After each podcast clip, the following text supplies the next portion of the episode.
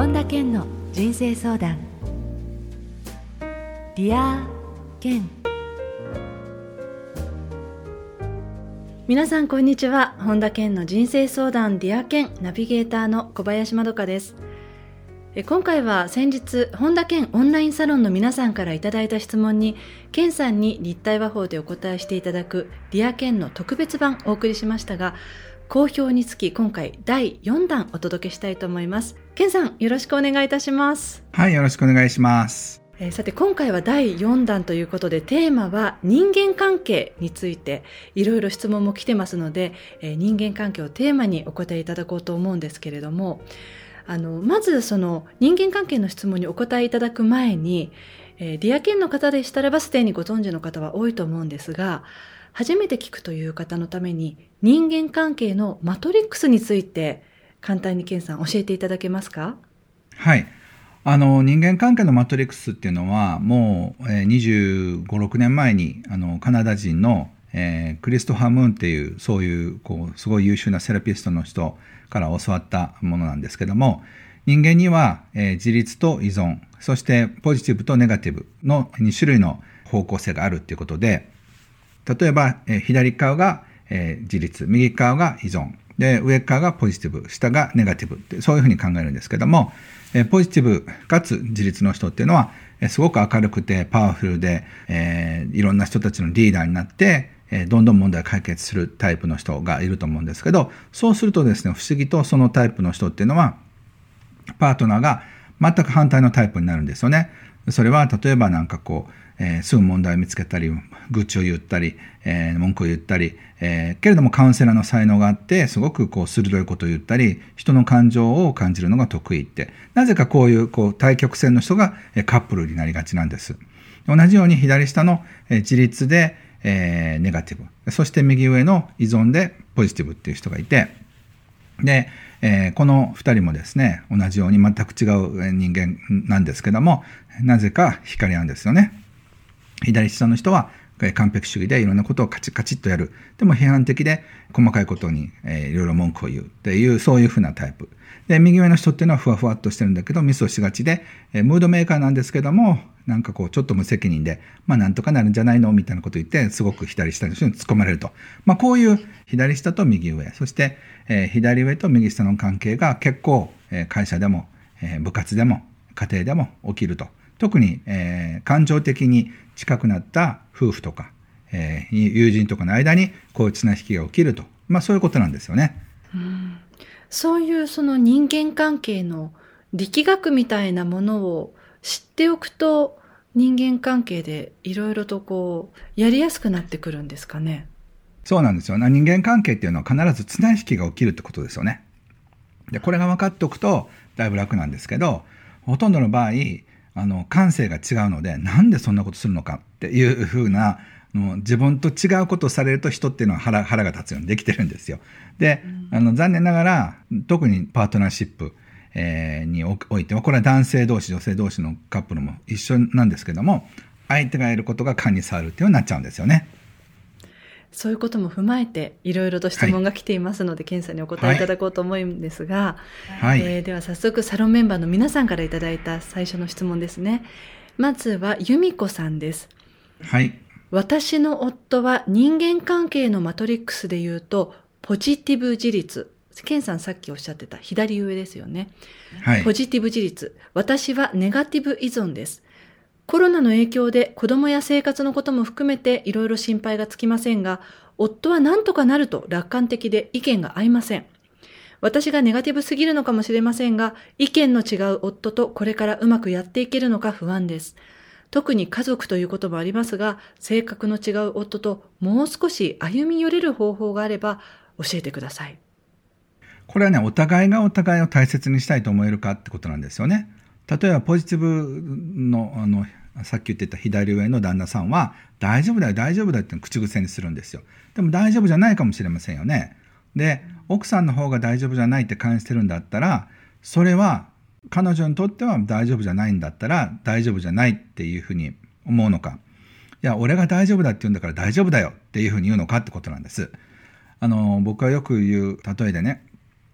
知り合いがあの歯医者さんに行って、でそしてそのあの痛かったら言ってくださいねっていうふうに言ったからその痛って言ってこう手を挙げたんですってその手を挙げてもらったらあの痛いってことが分かりますからっていうふうに言われてたのもかかわらずポジティブ自立の先生がチーンって治療やり始めて、もうすぐ痛って言って手を挙げたら、うん、大丈夫、これは痛くないはずとかっていうふうに言われて、もうこんな歯医者絶対行かないって思ったそうなんですけど、結局ポジティブ自立の人にとっての真実っていうのは、その自分がどう考えるかだって、相手がどう考えるかではないんですよね。例えば、そのコロナだって、もう大丈夫だよっていうふうに、その人には大丈夫だと思ってるかもしれないけど、大丈夫ではないかもしれませんよね。でそういった意味で、そのお互いが、彼女がもしそういうふうに大丈夫じゃないっていうふうに言ってるんだったら、え今心配なのかなとか不安なのかなっていうふうに寄り添う。あるいは、ついつい心配しすぎな人は、ひょっとしたら大丈夫だっていうふうなことも考えてみると、ちょうどセンターで出会えるんですよね。けれども多くの場合人間関係とか、まあ、政治もそうですよね政治家でトップがコロナは大丈夫だっていうふうに言うとそんなわけないっていうふうに思う人が出てきて、まあ、そういうバトルが、えー、起きるわけですけどもお互いが大切だったら歩み寄れると思うんです。なのでお互いが歩み寄れるかどうかということでしょうね。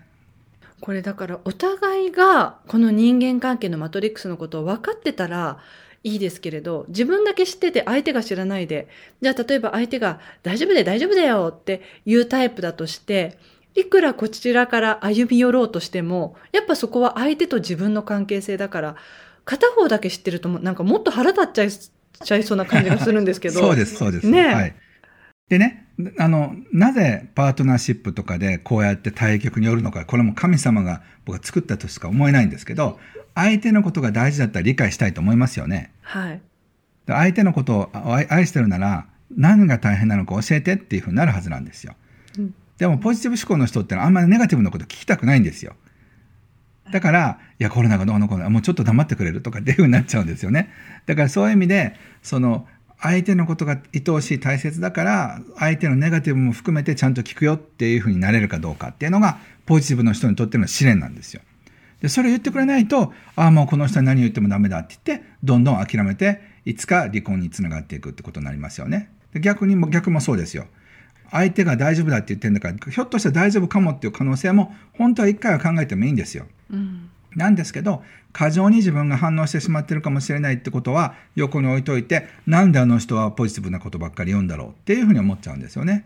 そういうふうな綱引きがある限り、やっぱり人は幸せになれないんです。だから、このマトリックスを相手に教えたら相手は変わるんじゃないかっていうのもコントロールなんですよね。結局人間関係っていうのはコントロールし合いのゲームなんですよ。だから、相手が大丈夫だって言うんだったら、一回大丈夫だと思ってみようっていうふうにネガティブな人は思えたらいいんですけど、いや、そんなことない、大丈夫じゃないからって確信してんですよ。で、ポジティブな人は大丈夫だって確信してるから、この二人はなかなか出会えないんですよね。うん、本当その、ケンさんの言うセンターのところで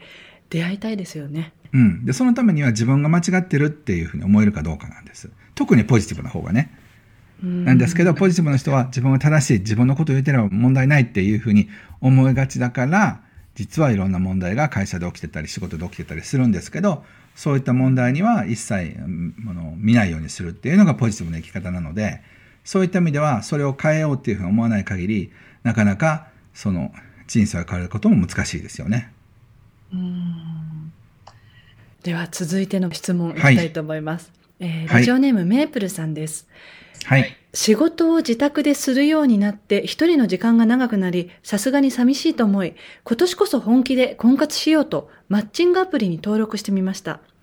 マッチングした人とメッセージをしても、趣味など当たり障りのないやりとりで会話が終わってしまったり、そもそもメッセージが続かないのが悩みです。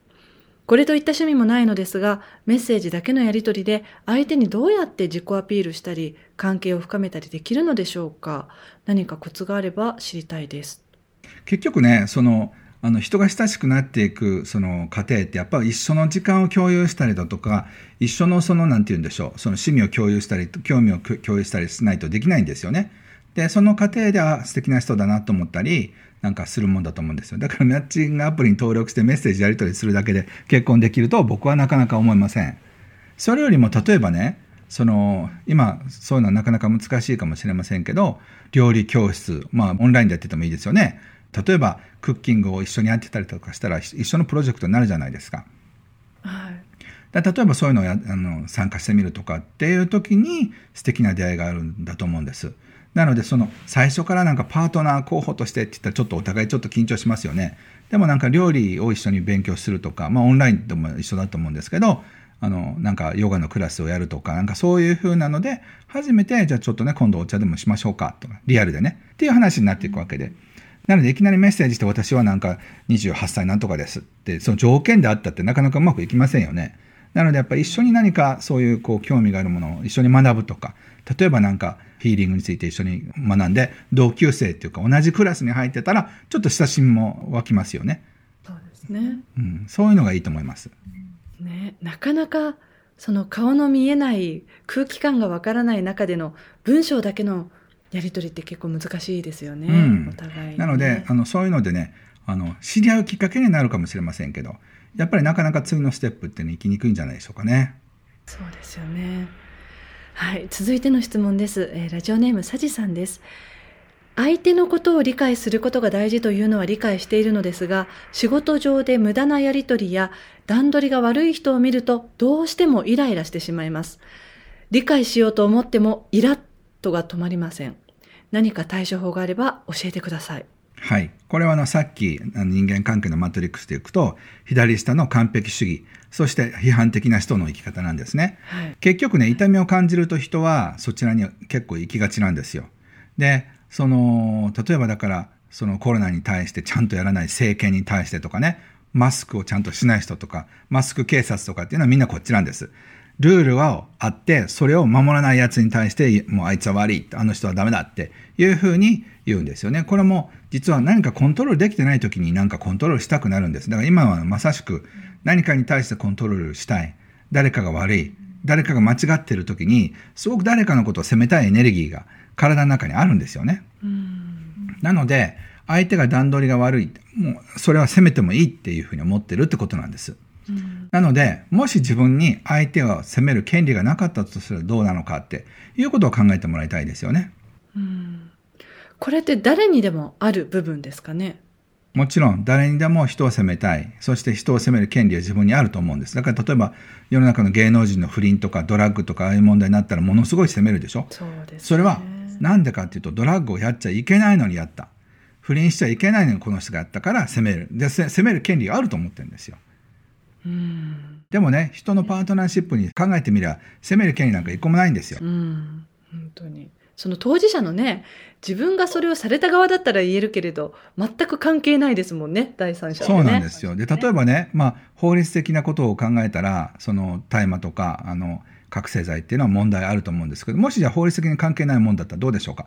例えばチョコ食べ過ぎとかポテトチップス食べ過ぎとか そういうのがある人がいたとしてお前ポテトチップス食べ過ぎだっていうふうに責めませんよね。ね、だからもし世が世ならば例えばそのポテトチップスがダメっていう世の中だとしたらそういう人が出てくるってことですよね。隠れて食べないと見つかった時に ほら食べてるって言われちゃうってことですよね。そうそうなんですよだからね自分がなんかイライラしてて相手がなんかこう自分がルールだと思ってる以外のことをしたら怒るってことはなんかねもともとイライラしてんですよなのでもともとなんでイライラしてるのかってひょっとしたらパートナーが見つからないパートナーとうまくいってないお金のことで心配だあるいは世界全体がこんなになってるから心配だっていうもともとこうなんていうんですかイリイリイリイリしてんですよねだからそこを対処しないとその段取りが悪い人を見てイライラしてもあんまり直接関係になりませんよっていうのが僕の答えの入り口です。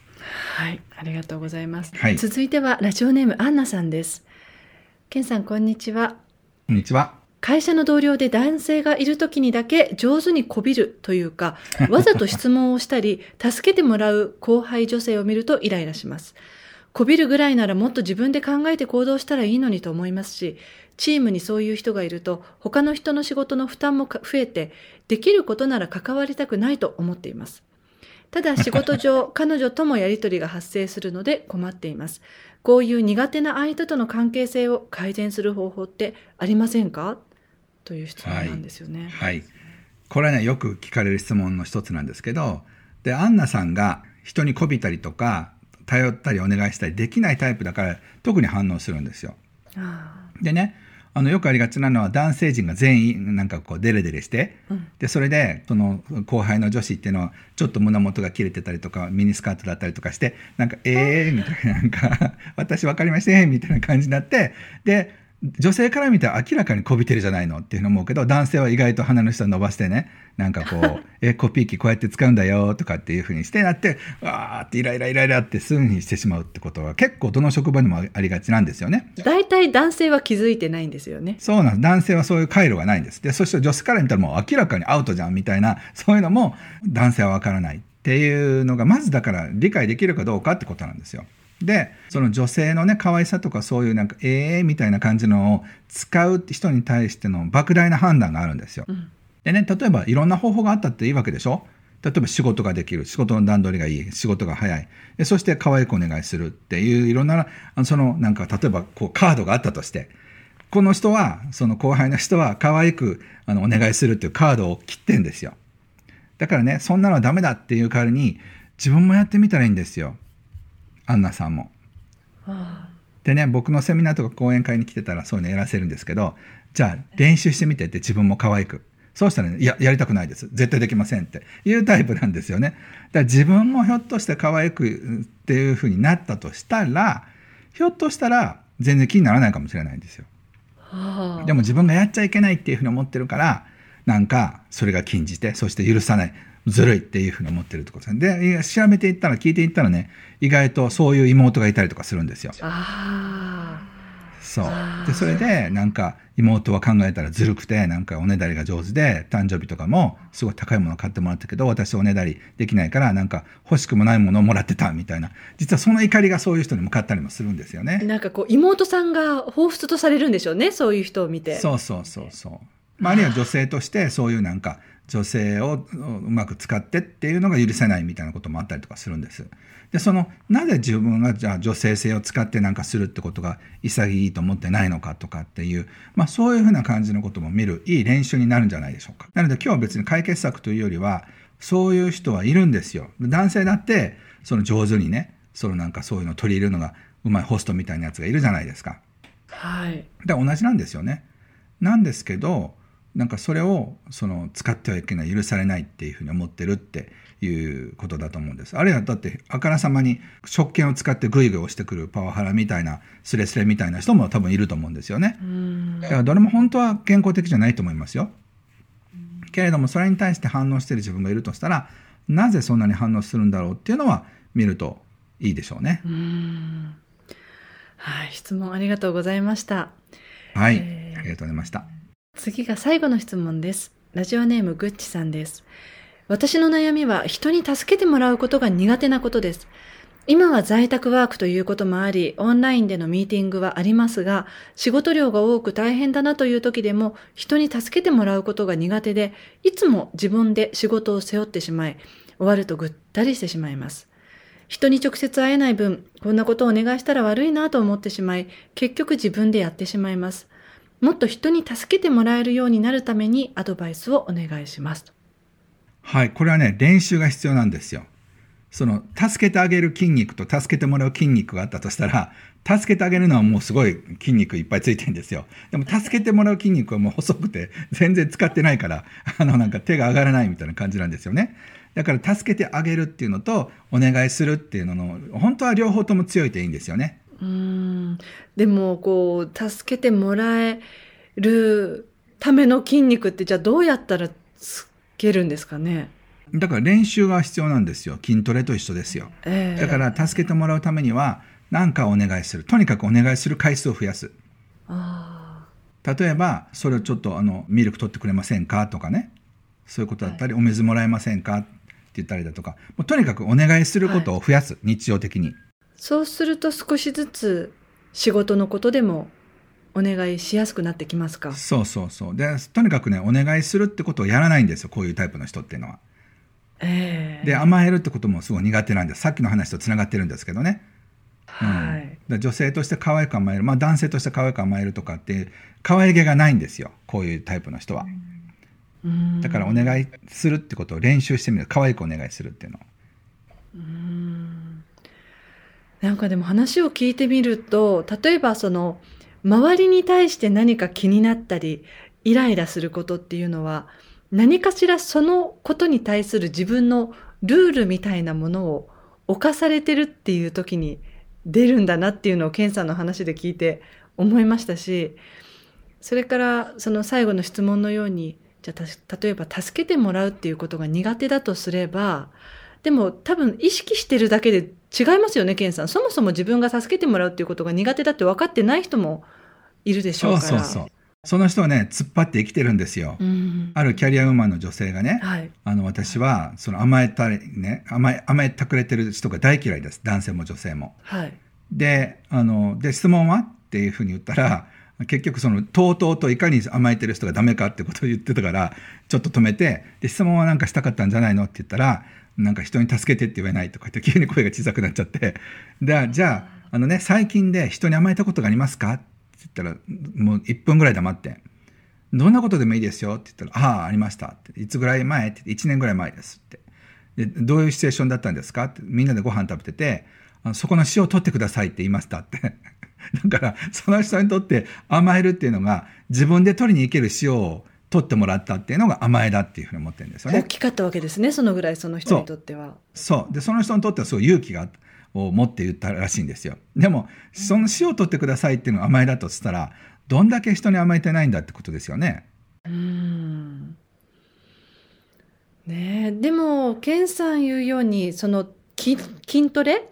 筋トレでそういう甘えられるような、助けてもらえるような筋肉がついていけば、うん、それがしやすくなるわけですから、うん、ね、こう、そこが苦手って理解していたら、そこをあえて本当に、それこそお塩とか、うん、そういうちょっとしたもののお願いから進めれば、そういうところがちょっとずつ柔軟になってくるわけですもんね。そうですね。なので、とにかくお願いする、人に何かお願いするっていうのは、お金を払ってでもいいですから、なんかお願いするときにお願いしますっていう言葉をあの増やすことがその筋肉をこうつけることになりますかとにかくお願いをいっぱいする1日に10回も20回も意識してお願いするっていうのをやるといかに自分がねさっき言ってた自立のよりでそのなんか人にお願いしたり助けてもらったりするの苦手だっていうのが分かると思います。で、あの、ディアケンの番組の方でも言ったと思うんですけど、与えるものと受け取るものってのは一緒なんですよ。助けるのと助けられると一緒なんです。なので、助けてもらうってことができるかどうかってことですよね。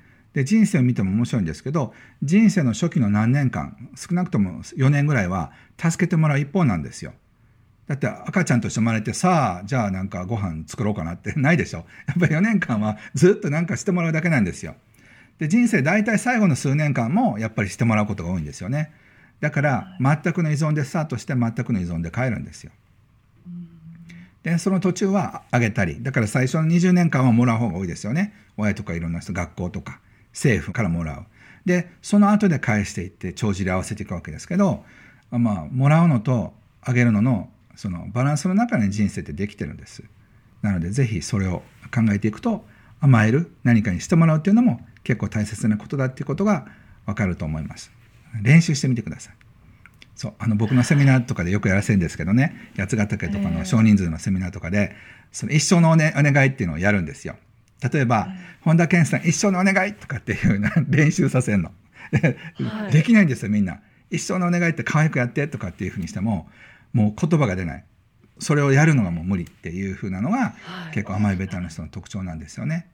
だから一生のお願いって言ってみて。いやもう口が裂けても言えませんみたいな。そういう人拷問されてだってもうなんか言わないと思いますよ。うん。ね、でもなんかそういうふうにやってこないときっと生きてこれなかったんですよね。その人はその人なりに。と思います。なので自分の憲法を変えないとダメなんです。憲法修正第一条。お願いって甘えてみるってもうありえない。その人の憲法に入ってなかったんですよ。えー、ねでもそういう人がだからちょっとずつその憲法を変えてちょっとずつ訓練すればできる日が来るわけですもんね。そうそう、ね、可愛く可愛くお願いする練習をしてください。はい、ということでですね今回は人間関係をテーマとして、はい、本田健オンラインサロンの皆さんからいただいた質問に健さんに立体話法でお答えいただくこの Dear 健の特別版としてお届けしました、えー、本田健オンラインサロンでは引き続き健さんへの質問募集しています。またサロンのメンバー限定でオンラインでケンさんに実際に直接質問をしていただけるディアケンオンラインもスタートしています。えこの本田健オンラインサロンの詳細については、健さんの公式ホームページで確認できますので、ぜひチェックしてみてください。ということでね、こうやっていろんな方のいろんなその人間関係の質問とか悩みとか聞いてると、あ自分一人じゃないんだなっていう感じもしますし、みんなそういうところで同じようになんか突っかかってるんだなっていう感じでちょっと勇気ももらえますね。そうですね。えーはい、ということで、ケンさん、どうもありがとうございました。はい、ありがとうございました。人間関係って大変ですけど、その分ね、素晴らしいこともいっぱいあると思うので、ぜひ諦めずに頑張ってください。ありがとうございました。ありがとうございました。